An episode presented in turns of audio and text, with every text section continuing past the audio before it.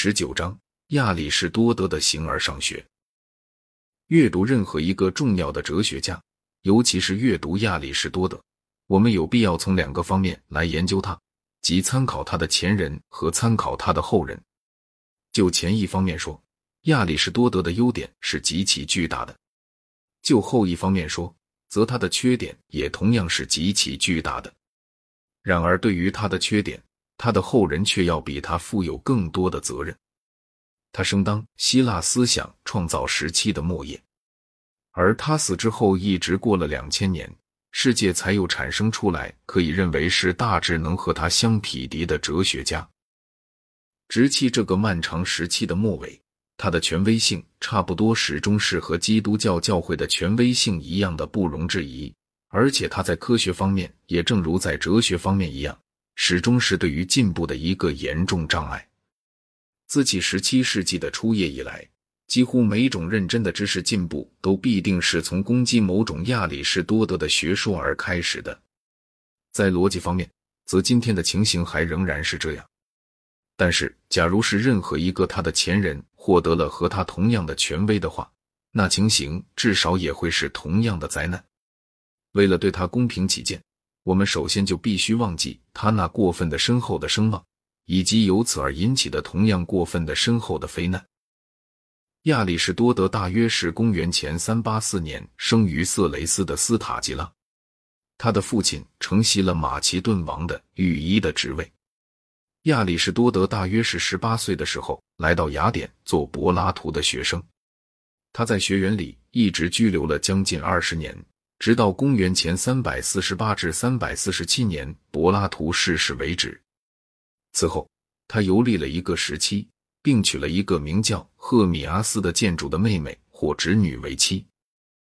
公元前三百四十三年，他做了亚历山大的老师。亚历山大那时是十三岁，并且他一直担任这个职位，直到亚历山大十六岁。在那一年，亚历山大被他的父亲费利普宣布已经成年，并指定他在费利普缺位时摄政。人们对于亚里士多德和亚历山大两人的关系所希望知道的每一件事情都是无法确定的，特别是因为关于这个题目不久就有种种传说编造出来。他们两人之间还有过一些通信，这些信已经被公认是伪造的了。那些对这两个人都崇拜的人们就想象着老师影响了学生。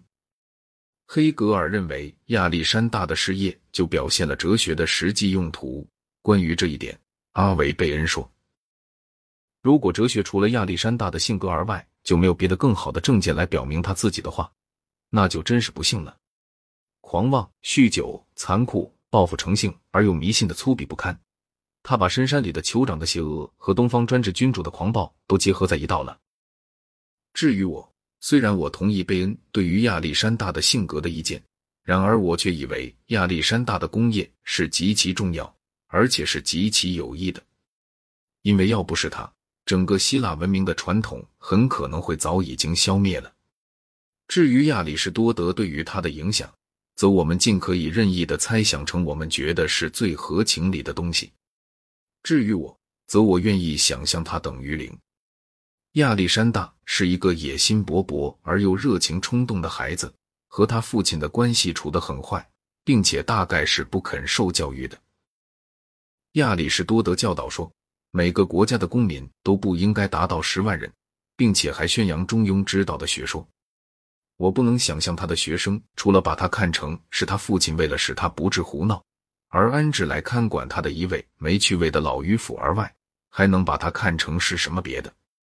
亚历山大对于雅典的文明确实怀有一种势利眼的敬意，但这一点是他整个的王朝所共有的。他们都希望能证明自己并不是野蛮人，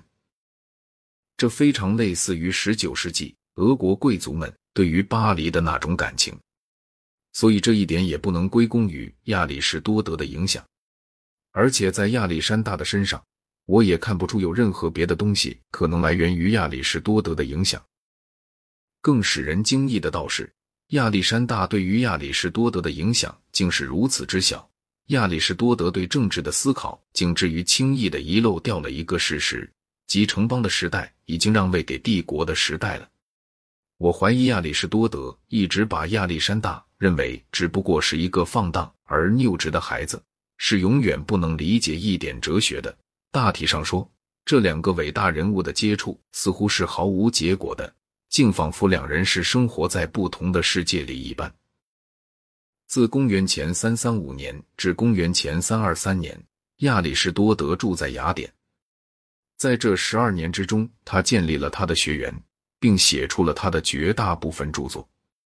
亚历山大一死，雅典人就反叛起来，并攻击亚历山大的朋友，包括亚里士多德在内。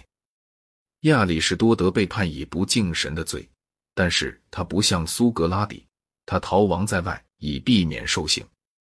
第二年，公元前三百二十二年，他就死去了。亚里士多德作为一个哲学家。在许多方面和所有他的前人都非常之不同。他是第一个像教授一样的著书立说的人，他的论著是有系统的，他的讨论也分门别类。他是一个职业的教师，而不是一个凭灵感所鼓舞的先知。他的作品是批判的、细致的、平凡的，而没有任何巴库斯激情主义的痕迹。